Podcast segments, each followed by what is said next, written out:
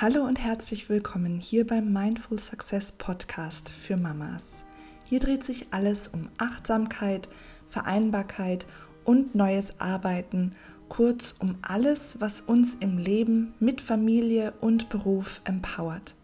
Ich bin Luisa Hanke, selbst alleinerziehende Mama einer sechsjährigen Tochter und systemischer Achtsamkeits- und Karrierecoach. Und ich unterstütze Mütter darin, sich ihr privates Leben und ihren Beruf nach den ganz eigenen Bedürfnissen und Wünschen zu gestalten. Hier in diesem Podcast interviewe ich jede Woche eine neue, inspirierende und wundervolle Mutter. Und heute bin ich ganz besonders glücklich, dass ich für diesen Podcast mit Anita von Elternbusiness sprechen konnte. Anita ist Mama von zwei Söhnen, lebt in Berlin und hat sich im vergangenen Jahr als Coach für Eltern und Vereinbarkeit selbstständig gemacht. Davor hat sie 13 Jahre Berufserfahrung im Personalwesen als Führungskraft gesammelt und in dieser Zeit eben auch ihre beiden Kinder bekommen. Sie kennt also die Herausforderungen vom Wiedereinstieg und von Vereinbarkeit und sie hat enorm viel Erfahrung darin gesammelt, Konfliktgespräche erfolgreich zu führen. Und genau darüber sprechen wir heute, wie wir für unseren Wunsch nach Vereinbarkeit und für unsere ganz individuellen Bedürfnisse Wünsche und beruflichen Ziele einstehen können. Anita gibt Tipps dazu, wie wir uns erfolgreich in Konfliktgesprächen verhalten, indem wir die eigene Position und die unseres Gegenübers anerkennen und somit die Situation schon einmal entschärfen. Dabei können wir mit ganz einfachen Fragetechniken schon ganz viel erreichen und kommen vor allem in die Selbstverantwortung, was absolut wichtig ist, wenn wir uns ein erfülltes Leben mit Familie und Beruf gestalten wollen. Ich bin so glücklich, diese wundervolle und empowernde Folge zu teilen, die Mut macht, vor den Arbeitgebern für die eigenen Wünsche und Ziele einzustehen und sich nicht abspeisen zu lassen, sondern im Gespräch einen konstruktiven Lösungsraum zu schaffen. Wir alle brauchen Konfliktkompetenz, denn wir erlernen sie viel zu selten. Und zwischenmenschliche Beziehungen und Konstellationen sind langfristig nie konfliktfrei.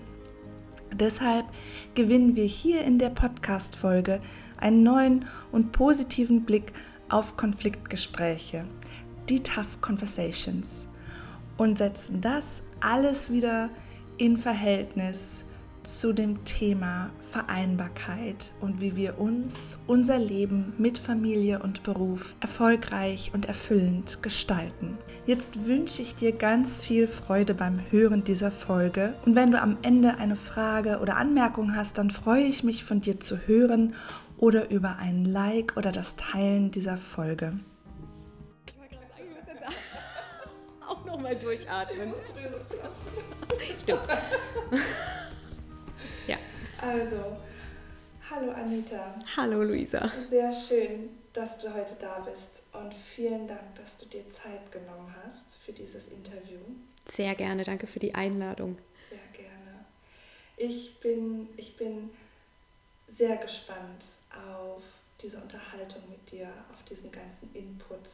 Wir haben uns ja jetzt auch schon ein bisschen unterhalten vorneweg und es ist für mich so inspirierend und schön zu sehen, wie du Mutter sein, Eltern sein im Hinblick auf den beruflichen Weg oder die berufliche Erfüllung denkst und mit wie viel Power und Tiefe du da ähm, an diese Themen gehst und wie viel Klarheit du schon in dieser Unterhaltung, die wir hatten, mir gegeben hast. Und ähm, deshalb würde ich dich einfach mal bitten, du als Gesicht hinter Elternbusiness, hm. dass du dich einmal vorstellst, wer du bist, was du machst und was sich vor allem hinter Elternbusiness verbirgt.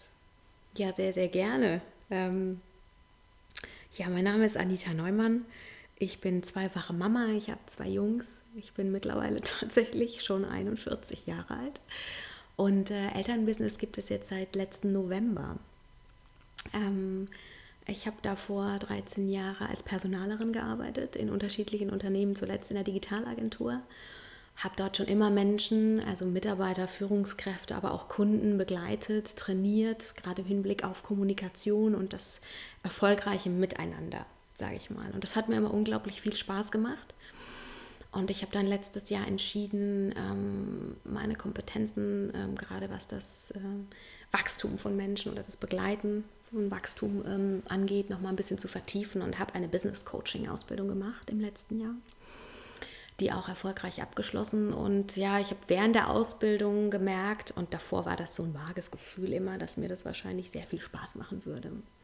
Und das hat sich dann auch bestätigt. Und ähm, ich war dann irgendwie Mitte letzten Jahres an einem Punkt, dass ich mich gefragt habe, möchtest du eben weiterhin als HR Director arbeiten? Willst du das dein Leben lang machen oder willst du vielleicht noch mal was Neues ausprobieren? Und ich habe mich dann entschieden, äh, mich selbstständig zu machen.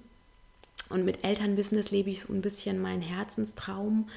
Ähm, denn Elternbusiness soll berufstätige Eltern empowern und begleiten, dieses Thema Vereinbarkeit von Familie und Beruf ähm, gut unter einen Hut zu bringen, vor allem dauerhaft gut.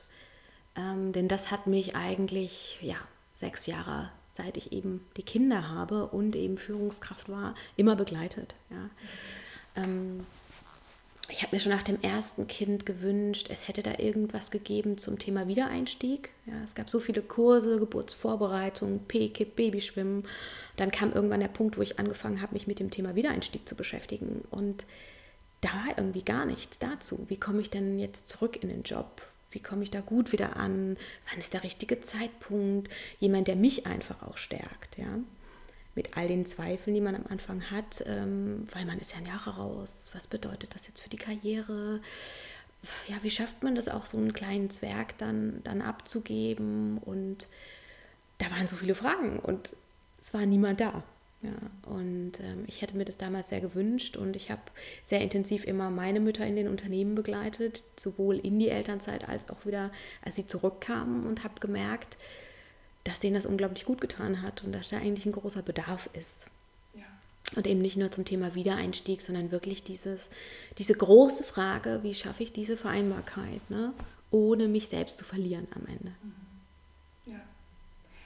Wie war das denn bei dir? Du hast ja zwei Kinder, das heißt, du hattest zweimal sowohl den Wiedereinstieg, aber mhm. auch zweimal diese Frage nach Vereinbarkeit, weil ja mit jedem mit jedem neuen Menschen, der in die Familie kommt, sich doch wieder alles neu ordnen muss. Ja. Wie sind deine Erfahrungen mit Vereinbarkeit? Was waren deine Herausforderungen und wo siehst du aber auch die, die Chancen, die Möglichkeiten?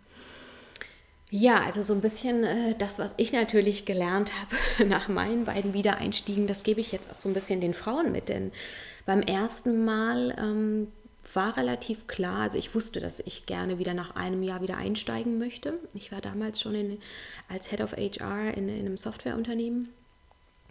Ähm, ich wusste, ich würde auch gerne wieder als Führungskraft zurückkommen. Ich hatte ein relativ großes Team, ein tolles Team ähm, und auch einen tollen Chef damals, der mir auch signalisiert hat, klar, also wir kriegen das hin. Ähm, sodass wir einfach von Anfang an jemanden gesucht haben für ein Jahr, der mich ersetzt. Ja, das war eine, eine klare Interimslösung äh, für die Person auch. Und ähm, ich bin nach einem Jahr dann zurückgekommen. Tatsächlich schon ein bisschen früher auch. Und ähm, nach zehn Monaten bin ich wieder eingestiegen. Und das hat relativ gut funktioniert. Außer dass ich nicht so stark damit gerechnet habe, dass mein Sohn so lange für die Eingewöhnung braucht. Das war auch so ein Thema. Ne? Man denkt irgendwie, ach, das geht dann in zwei Wochen, aber so ein Kind ist ja keine Maschine. Aber da konnte ich dann auch zum Glück schieben. Ne? Also immer in direkter Absprache mit dem Arbeitgeber einfach sagen, es geht halt noch nicht. Ich brauche noch, dann haben wir irgendwie den Urlaub noch hinten dran gehängt und so ein bisschen geguckt. Also das geht, das hat echt alles ziemlich gut geklappt. Spannend wurde es dann beim zweiten Kind. Ähm, damals gab es in dem Unternehmen so die Regelung, keine Führungskraft in Teilzeit. Ähm, das heißt, ich wusste, also wenn ich zurückkommen will in meiner alten Rolle, dann äh, muss ich wieder Vollzeit einsteigen. Und ich habe mit Mika, also meinem ersten Sohn, dann schon zwei Jahre lang irgendwie Vollzeit wieder gearbeitet und habe gemerkt, wow, also das geht ganz schön an meine Belastungsgrenze. Ja, einfach das Pensum. Ja. Und dann habe ich das für mich lange so hin und her überlegt und dachte, okay, willst du ein zweites Kind oder willst du Karriere machen? War eben damals Teil der Geschäftsleitung so kommuniziert und ich habe das nicht hinterfragt. Ja, ich habe einfach gesagt, ja, okay, ist nicht und ich treffe dann meine Entscheidung, wie das für mich und für meine Familie am besten passt und habe das auch so getan. Und ich habe mich damit eigentlich relativ gut gefühlt zum damaligen Zeitpunkt, weil ich konnte selber frei entscheiden. Ja, und das war meine Wahl und es war auch so ein bisschen eine Last, die mir so von den Schultern genommen wurde, zu sagen, okay, du bist dann nicht mehr für alles verantwortlich. Wir hatten damals schon echt großes Team. Es waren allein in Berlin 400 Mitarbeiter. Ich hatte neun Leute in meinem Team. Dann hat der Tokio-Standort eröffnet. In LA gab es schon eine Kollegin, die auch an mich berichtet hat. Theoretisch hätte ich alleine durch die Zeitverschiebung von morgens um sechs bis abends um sechs arbeiten können. Ja? Oder abends 21 Uhr, so. Und das war schon was, wo ich so ein bisschen Respekt davor hatte und dachte, mein Gott, wie willst du das eigentlich mit zwei Kindern schaffen? Also insofern war ich eigentlich ganz glücklich damit zu sagen, ich gehe nicht mehr in meine alten Rolle zurück. Ja. So, dann war das ein bisschen skurril, weil ich habe dann noch zusammen sozusagen mit meinem Chef meine Nachfolgerin eingestellt, bin dann in Elternzeit gegangen und bin dann nach einem Jahr wieder zurück ins Team mhm. unter der neuen Chefin. Ähm, und echt komisch für dich. Also so, dann habe ich gesagt, wisst ihr, also ehrlich gesagt, nee, weil es war meine eigene Entscheidung. Ich wusste das, dass das so kommen würde, deswegen ist es okay für mich. Ich Ende dann doch ein paar Themen so im Team, aber ähm, das tut jetzt an der Stelle gar nichts zur Sache. Ich kann jetzt nur sagen, im Nachhinein wäre es, glaube ich, auch anders gegangen. Ähm, damit meine ich, wenn ich mich auf die Hinterbeine gestellt hätte und gesagt hätte, pass mal auf, sehr schön, dass ihr sagt, es gibt keine, keine Führungskraft bei euch in Teilzeit. Ähm, aber es geht doch auch anders, ja. Ich habe da die und die äh, Idee, wie man das lösen könnte, mit einem Führungstandem, mit Homeoffice-Regelungen und, und, und, und, und. So und so stelle ich mir das vor. Ja, wenn ich da einfach ein bisschen mehr gekämpft hätte, dann wäre es wahrscheinlich auch anders gegangen. Also heißt, ich hätte meine alte Position behalten können, und hätte es vielleicht trotzdem hinbekommen. Ja. Aber damals war ich noch nicht so weit, dass ich das eingefordert hätte. Ich habe das einfach hingenommen, was man mir gesagt hat. Ja. Und wie gesagt, das war damals die richtige Entscheidung für mich, weil ich sie auch sehr bewusst getroffen habe. Ich habe dann allerdings schnell gemerkt, dass die Konstellation mit der neuen Chefin eben doch nicht so einfach einfach war. Ich glaube, sie hat immer ein Stück weit die Befürchtung gehabt, ich möchte irgendwann die alte Rolle wieder haben. Mhm. Und ich habe dann aus der Agentur, in die ich dann gewechselt bin, ein Angebot bekommen, die mir dann gesagt haben, pass auf, du kannst bei uns wieder in eine Führungsrolle gehen, du kannst Homeoffice machen, du kannst Teilzeit arbeiten, das ist alles möglich bei uns. Und ich dachte so, wow, okay. Na, auf einmal völlig neue Rahmenbedingungen, ein anderes System, ein anderes Unternehmen, was einem wieder ganz andere Möglichkeiten eröffnet, ähm, die mich dann auch dazu gebracht haben, das eben in der alten Firma nochmal auch zu hinterfragen. Und dachte ich, Mensch, wenn das dort geht, warum ging es da eigentlich nicht? Ja. Aber so, der Zug war abgefahren und ich war eigentlich ganz glücklich. Ich bin, wie gesagt, eben nach beiden Jungs nach einem Jahr wieder eingestiegen. Aber was ich mir so mitgenommen habe, ist so dieses, ähm, weil ich auch jetzt natürlich in meiner Arbeit von vielen Frauen höre, dass sie zurückkommen und man ihnen dann sagt, eine Stelle gibt es nicht mehr oder du kannst das nicht in Teilzeit machen oder oder oder.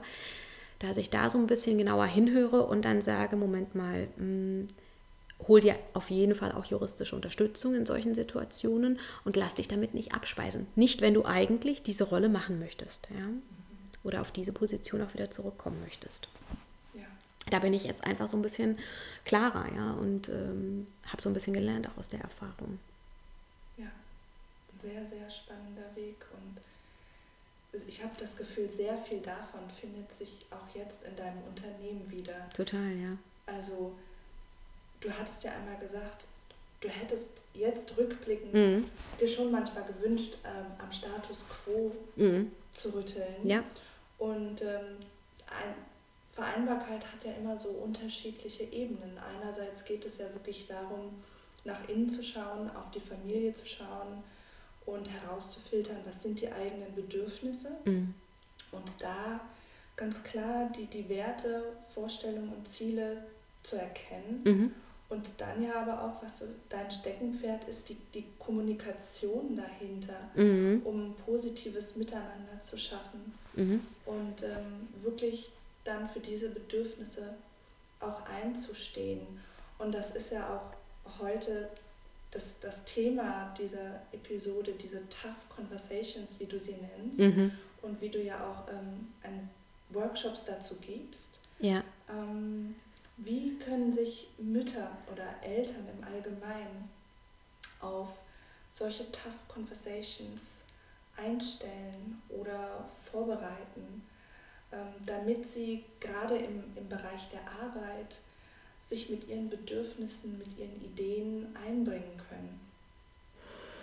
Also du hast es eben schon gesagt. Ich glaube, Vorbereitung auf so ein Gespräch ist das A und O. Du musst dir darüber im Klaren sein, was du erreichen möchtest am Ende, was dein Ziel ist, ja, womit du rausgehen möchtest. Ähm, und ähm, ich glaube, es gibt, es gibt zwei Arten von Gesprächen. Das eine ist so ein bisschen, wenn ich merke, dass ich in einer Situation bin, die mir nicht gefällt, ja, wo es darum geht, dass ich dem anderen mal eine Rückmeldung dazu gebe. Ja. Das kann das Verhalten sein im Team oder auch von einem Chef, aber auch von Kunden oder dem Partner, ja, wo ich merke, dass, das finde ich einfach nicht okay. Ja, das stört mich. Das würde ich mir gern anders wünschen.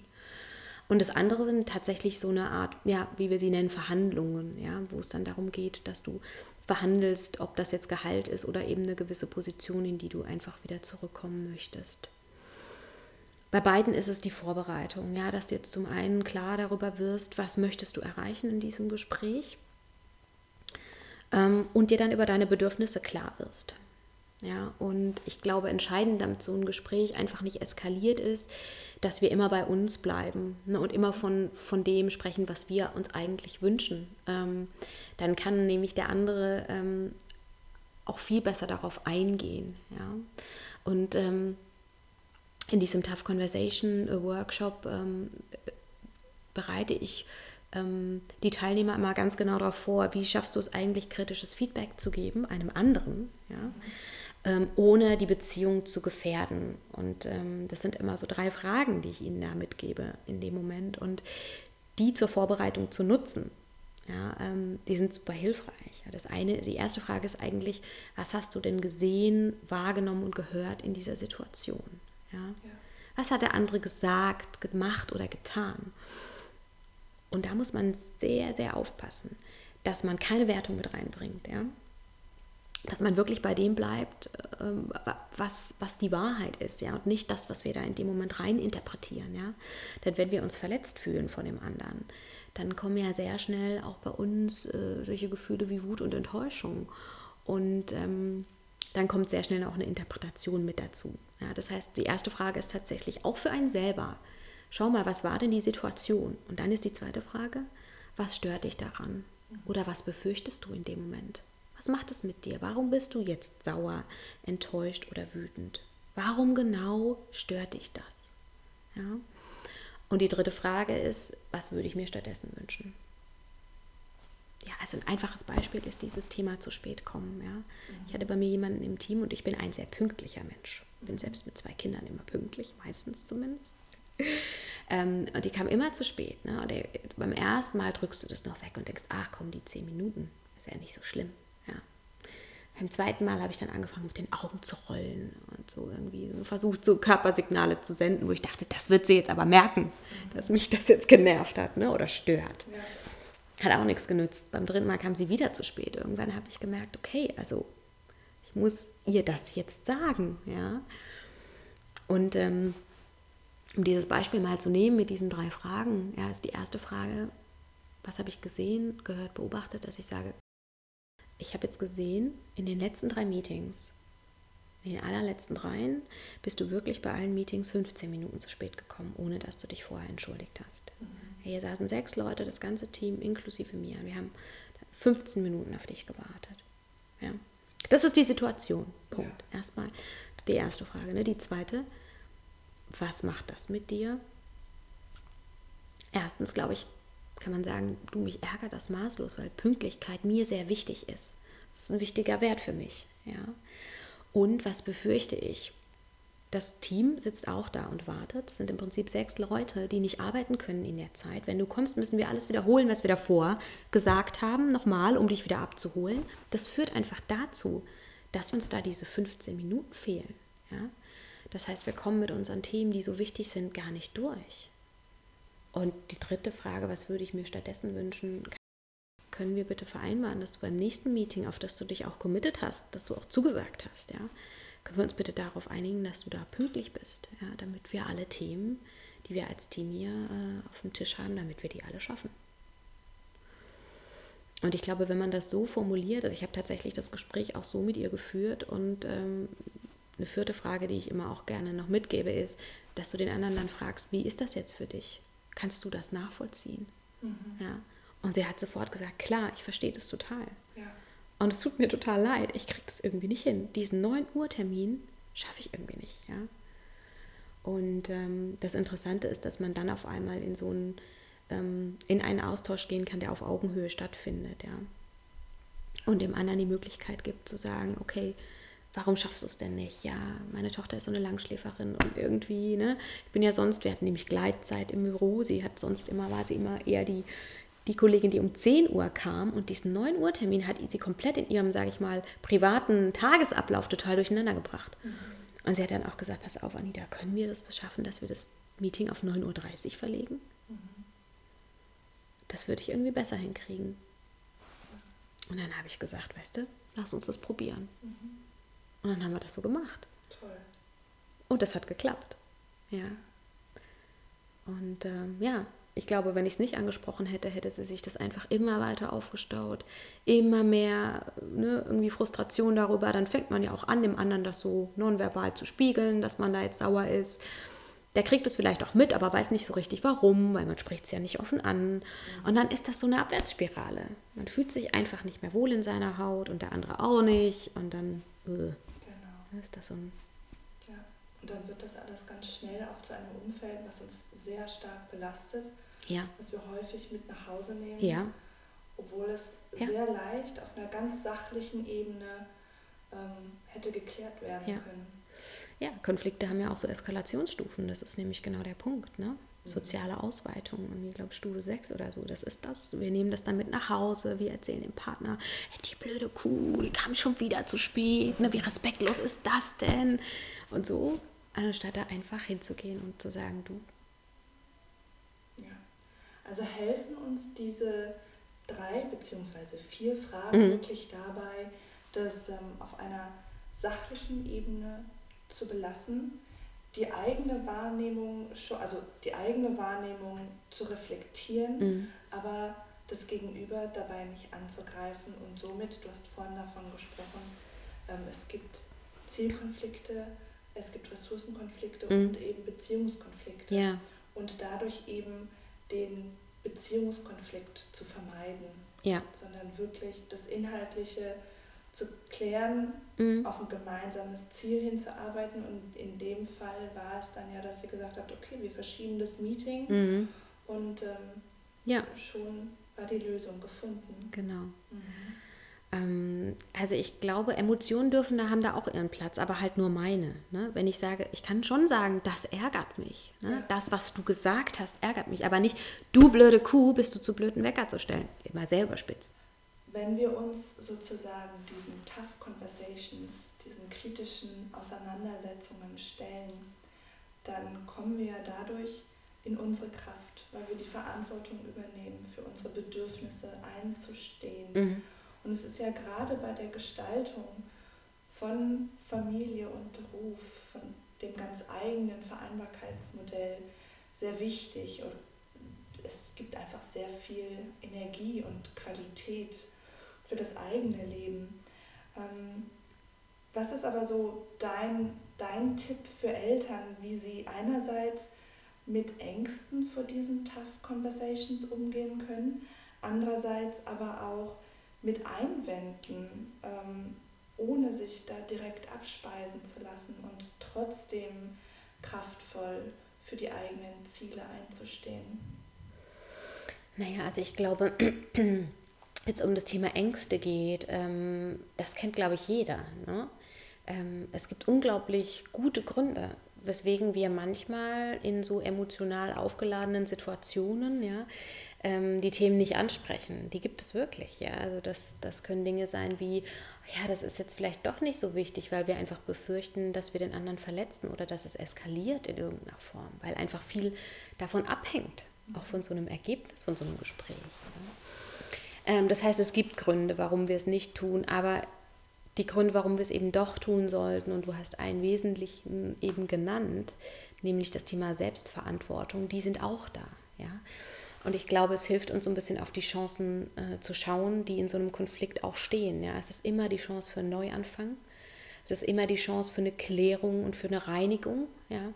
Und es ist vor allem die Chance, dass du eben das, was du brauchst, auch bekommst und du es einfach einforderst. Und deswegen, ich glaube, es ist eine der Kernkompetenzen, die wir Eltern irgendwie erwerben müssen, ähm, dass wir erkennen, was wir eigentlich brauchen und das auch umzusetzen, ja, und dann auch unseren Kindern vorleben, wie das funktionieren kann, ja.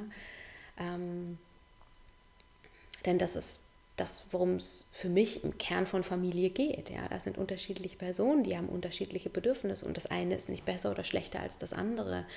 Ähm, es ist halt einfach da und wir müssen es sehen und wir müssen dem Raum geben und da hat auch jeder Platz und jede Meinung hat Platz. Ja, und ähm, es sorgt manchmal einfach wirklich für ein besseres Verständnis des anderen.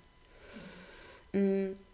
Und wenn es um das Thema Einwände geht, ja, die kommen. Ja, man darf, da, da glaube ich, hilft es immer, sich so ein bisschen nochmal zu überlegen, woher kommt eigentlich so ein Konflikt? Also was ist eigentlich das Wesen eines Konfliktes? Und ähm, ich sage immer, es gibt dauerhaft keine zwischenmenschliche Beziehung, die konfliktfrei ist. Sowas gibt es einfach nicht. Ja, ein Konflikt ist eine ganz normale Begleiterscheinung des zwischenmenschlichen Miteinanders. Warum ist das so? Weil ein Konflikt einfach, also erstmal ist er ein Teil von einem Veränderungsprozess.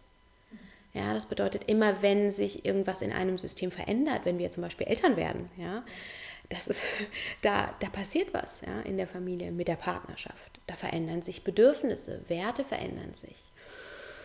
Und das ist eben, das sorgt manchmal für Konfliktpotenzial und vor allem, wenn zwei Menschen unterschiedliche Interessen haben. Punkt. Ja, so einfach ist das. Es ist nicht mehr und nicht weniger. Es sind einfach zwei unterschiedliche Personen, die unterschiedliche Dinge wollen. Und auch da sich zu überlegen, ist das eine wichtiger als das andere? Nein. Ja, es ist einfach da und jeder ähm, versucht sozusagen, das für sich einzufordern. Aber wenn wir das eben wertschätzen tun und einmal die Wertung rauslassen und so ein bisschen unseren Kopf überlisten. Denn was natürlich schon passiert ist, ähm, unser Körper kann nicht unterscheiden, ob wir, ähm, sage ich mal, real attackiert werden, also wirklich angegriffen werden von zum Beispiel äh, einer Person oder einem Säbelzahntiger, mhm. oder ob es ein verbaler Angriff ist. Das kann unser Körper nicht unterscheiden. Ähm, deswegen läuft automatisch so ein Affektprogramm ab bei uns. Ja? Das sind wirklich körperliche Reaktionen. Das sind ganz alte Muster aus der Zeit der Säbelzahntiger bei uns in unserer DNA verankert. Wenn wir angegriffen werden, fängt unser Muskeltonus an, sich zu verändern. Unser Herz pumpt schneller Blut in den Kreislauf. Ja, wir sind in so einem Alert-Zustand und Modus, der uns jetzt sagt, entweder angreifen, ja, also sich verteidigen, oder Flucht. Ja. Und ähm, ich glaube, in einem Gespräch ist weder dieser Angriff gut, ja, den anderen dann auch zu attackieren, bringt einen meistens nicht besonders weit. Äh, und sich zu entschuldigen oder in den Fluchtmodus zu gehen, hilft uns auch nicht, unsere Bedürfnisse durchzusetzen. Deswegen ist immer so die Frage, wie schaffen wir es, aus diesem Modus wieder rauszukommen? Und das kann man eben auch trainieren. Ja? Ähm, und das ähm, trainiere ich auch in, in, in dem Training, was ich eben gebe, dass man lernt, dieses Affektprogramm zu unterbrechen und zu sagen, ich bleibe jetzt mal ich erkenne es, ja, das ist schon mal das Erste. Und dann unterbreche ich das. Ja. Und wie kann man das bei Einwänden machen? In der Regel ganz gut, indem man es spiegelt. Also indem man erstmal auch bei sich selbst bleibt ähm, und sagt, okay, ich sehe der andere, wenn er zum Beispiel laut wird, ja, der Gegenüber, es gibt ja auch Choleriker, ja, die dann einen wirklich auch anfangen zu beleidigen in so einem Gespräch.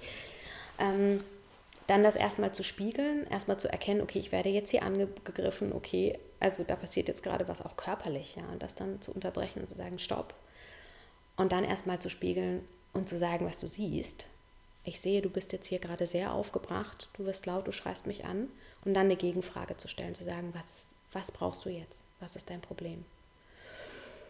Und dieses Fragestellen und Spiegeln, das sind für mich so diese zwei Zauberelemente. Ja?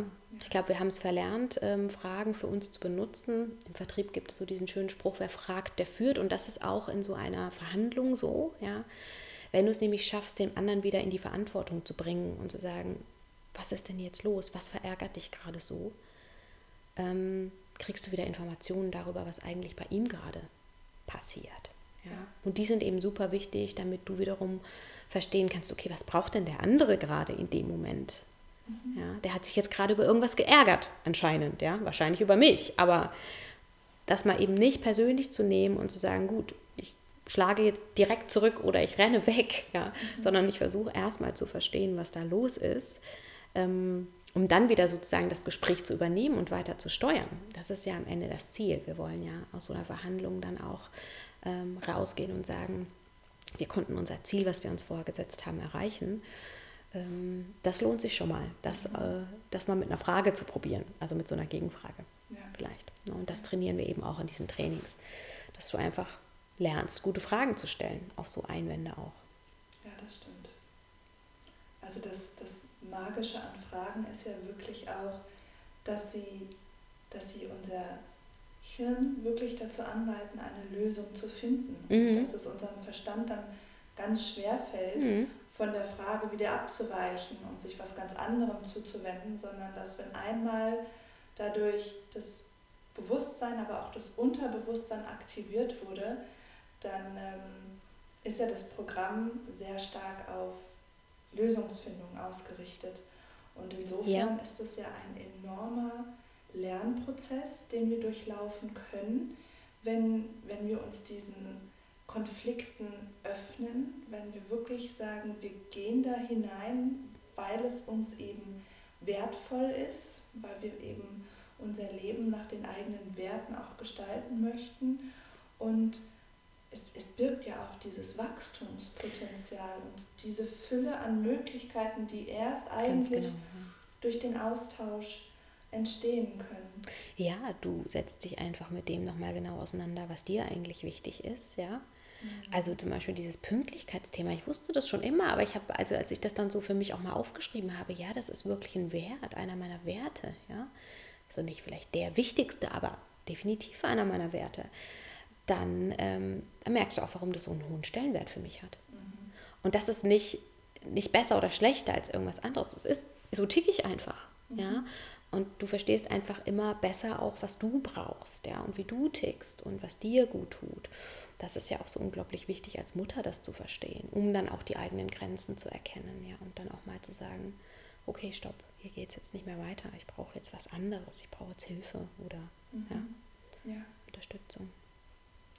Und was ich auch so schön finde an, an diesem ganzen Potenzial, was was die Konflikte, was diese Tough Talks in sich bergen, ist, dass wir nicht nur die Verantwortung für uns übernehmen, um unser Leben zu gestalten, sondern dass wir durch, durch jedes kritische Gespräch, was wir da führen, durch jeden Konflikt auch das Unternehmen ein Stück weit mitgestalten, dass wir zumindest für die Lösung, für eine mögliche Lösung losgehen und dass wir ja letzten Endes, wenn sich das summiert, wenn wir Eltern uns mehr und mehr trauen, für unsere Vision von Vereinbarkeit auch einzustehen, mhm. die Unternehmen verändern können und die Gesellschaft verändern können. Und ähm, das so ein bisschen als größeres Ziel zu haben, kann ja manchmal auch sehr bestärkend sein. Absolut, ja, mhm. absolut. Ich glaube, das Magische ist, wenn man dann erlebt, was für ein Wachstum da wirklich auch möglich ist. Und wenn der andere dann einmal wirklich auch sagt, okay, toll, krass, das wusste ich gar nicht, dass dir das so wichtig ist. Ja, dann lass uns das doch so machen. Ja, also ich habe das auch mal mit einer Führungskraft damals mit meinem Vorgesetzten erlebt.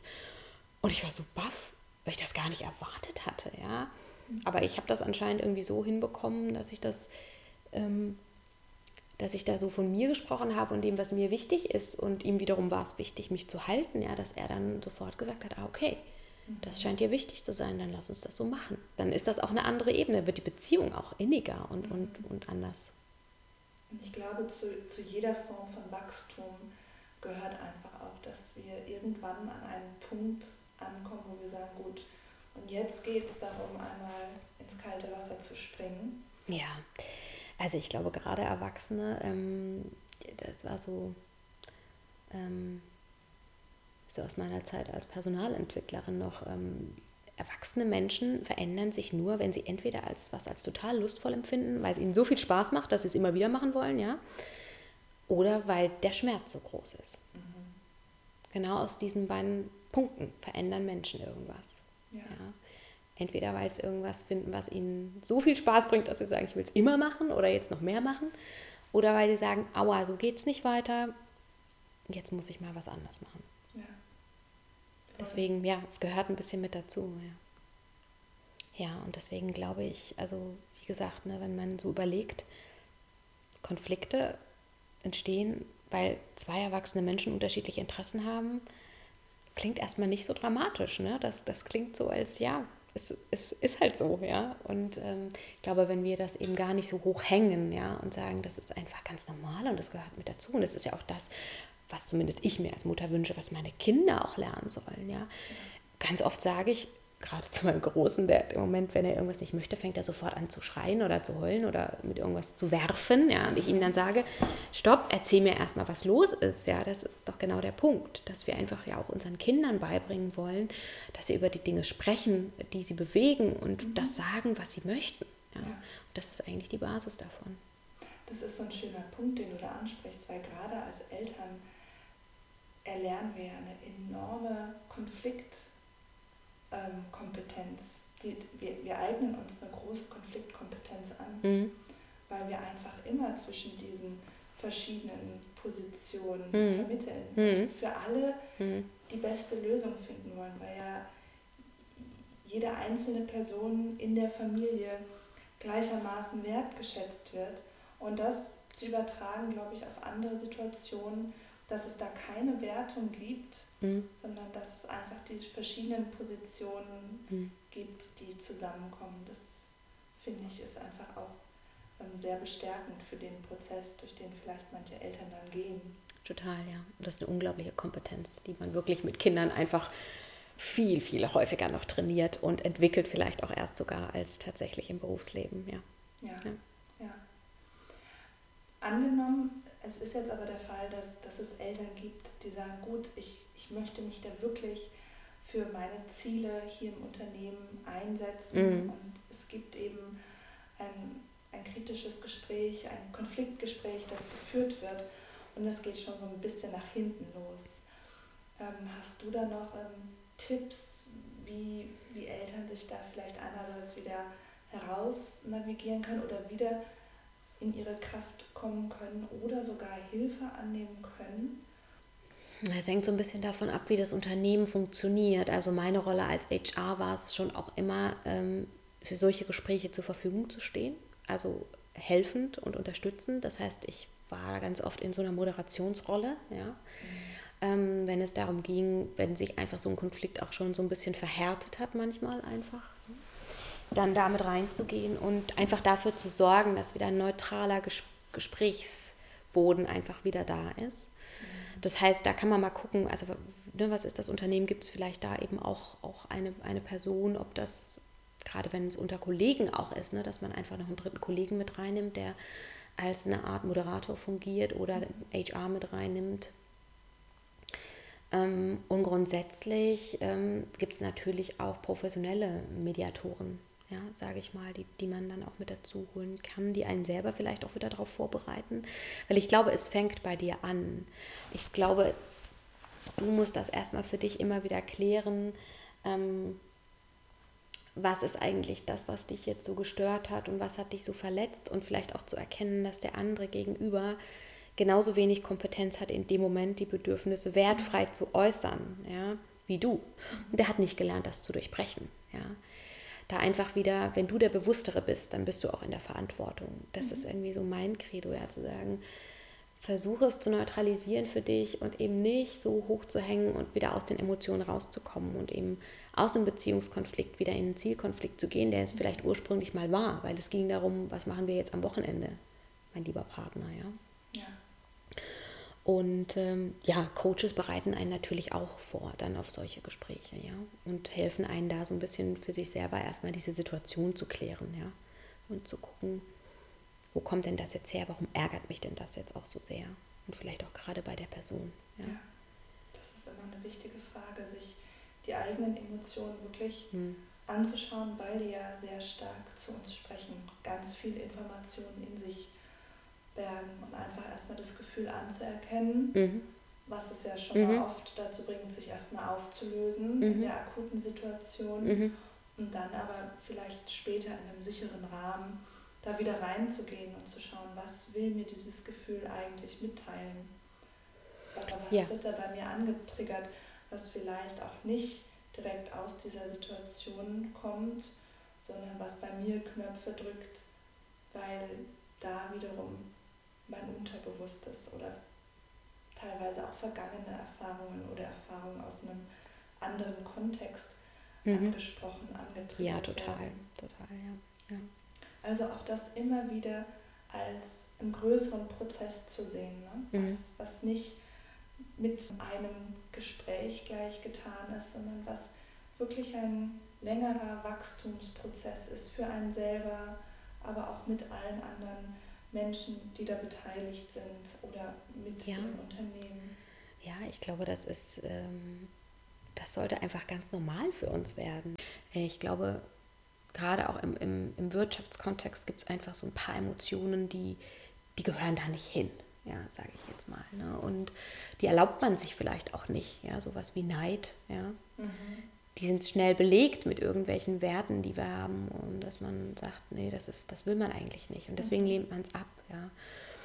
Aber alles, was wir ablehnen und erstmal unterdrücken, wird eigentlich innerlich nur noch größer. Mhm. Ja. ja. Deswegen lohnt es sich schon, kurz mal hinzuschauen und sagen, okay, das ist jetzt da und es ist okay, es darf da sein.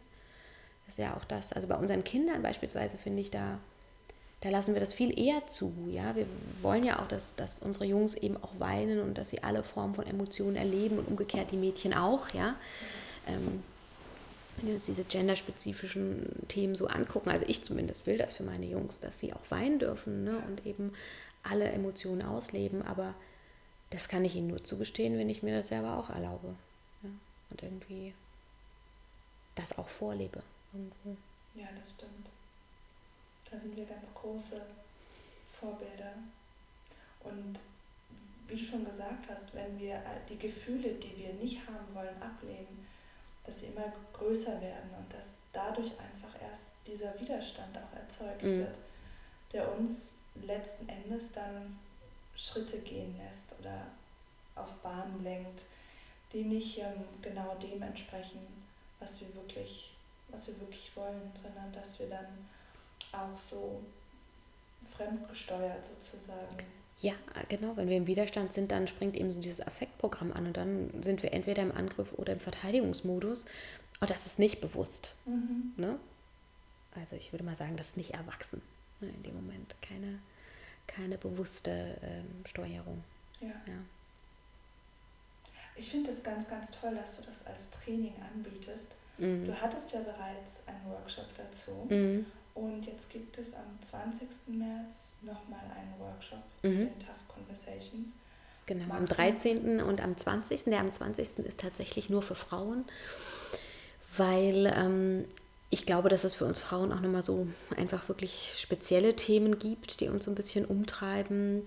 Und weil ich da auch so ein bisschen Körperarbeit mache und auch mit der Stimme arbeite. Ne? Wie schaffen wir es auch mit unserem Körper, diesen Raum einzunehmen, den wir vielleicht in der Verhandlung brauchen, den Männer tatsächlich viel natürlicher für sich so in Anspruch nehmen, mhm. als wir Frauen das tun. Mhm. Deswegen gibt es da nochmal so ein bisschen eine Unterscheidung mit einmal einer gemischten Gruppe und einmal mhm. frauenspezifisch. Tatsächlich. Sehr schön. Ja. Ähm, wenn sich jetzt Frauen für diesen Workshop interessieren, mhm.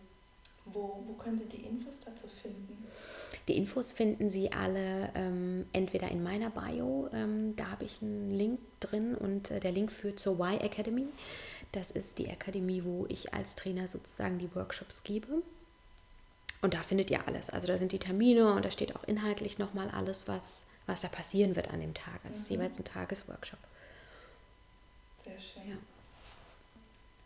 Wir haben ja jetzt ziemlich intensiv über diese Tough Conversations gesprochen. Ja. Und um das noch einmal mit diesem größeren Thema Vereinbarkeit zu verknüpfen, wollte ich dich noch fragen, wie für dich in deinem Alltag Vereinbarkeit aussieht, weil du ja auch gesagt hast, es ist für dich so wichtig, dass Menschen Eltern in der Lage sind, Familie und Beruf zu leben, ohne sich aufzureiben? Mhm.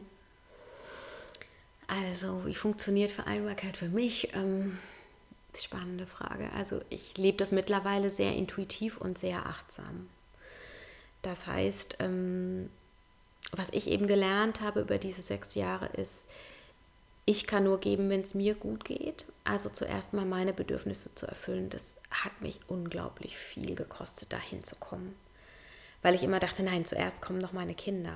Aber es ist ein bisschen so wie im Flugzeug mit diesen Sauerstoffmasken. Zuerst mal muss der Erwachsene die sich aufsetzen und dann kann er den anderen helfen. Mhm. Ja. Und so erlebe ich das jetzt auch. Wenn ich nicht aufgeladen bin und wenn es mir nicht gut geht, dann kann ich auch nicht für alle anderen sorgen. Ähm, und das sozusagen so ein bisschen umzudrehen. Deswegen habe ich wirklich gelernt, ganz, ganz achtsam erstmal für mich zu sorgen und halt auch die Dinge anzusprechen, die mich stören. Und das ist mir gerade bei meinem Partner zum Beispiel oder auch bei meiner Mutter. Die Menschen, die einem am nächsten stehen, glaube ich, wo man am meisten zu verlieren hat, wo man am meisten Angst davor hat, dass, dass das eskaliert, ja, dass sie einen vielleicht nicht verstehen da hat es aber am meisten gebracht, ja. Und da war es auch am wichtigsten. Ja, also gerade auch für mich dann um Hilfe zu bitten und meine Grenzen anzuerkennen, zu sagen, ich kann das jetzt hier nicht mehr. Ja, ähm, da muss jetzt jemand mit reingehen. Oder das ist mir jetzt wichtig, das möchte ich gerne machen, dafür musst du dann das und das tun. Ja, bitte. Ähm, und da war es auch am wichtigsten. Ja, also gerade auch für mich dann um Hilfe zu bitten und meine Grenzen anzuerkennen, zu sagen, ich kann das jetzt hier nicht mehr. Ja, ähm, da muss jetzt jemand mit reingehen. Oder das ist mir jetzt wichtig, das möchte ich gerne machen, dafür musst du dann das und das tun. Ja, bitte. Ähm, das war das wichtigste Learning und da, das ist auch noch lange nicht zu Ende der Weg. Also da arbeite ich auch immer noch an mir selber auch. Ja. Mhm. Wenn du einmal in die Zukunft denkst, ja. an all das, was mit Familie, mit Beruf und für Vereinbarkeit möglich ist, was sind da deine Wünsche oder was ist deine Vision für, für Eltern?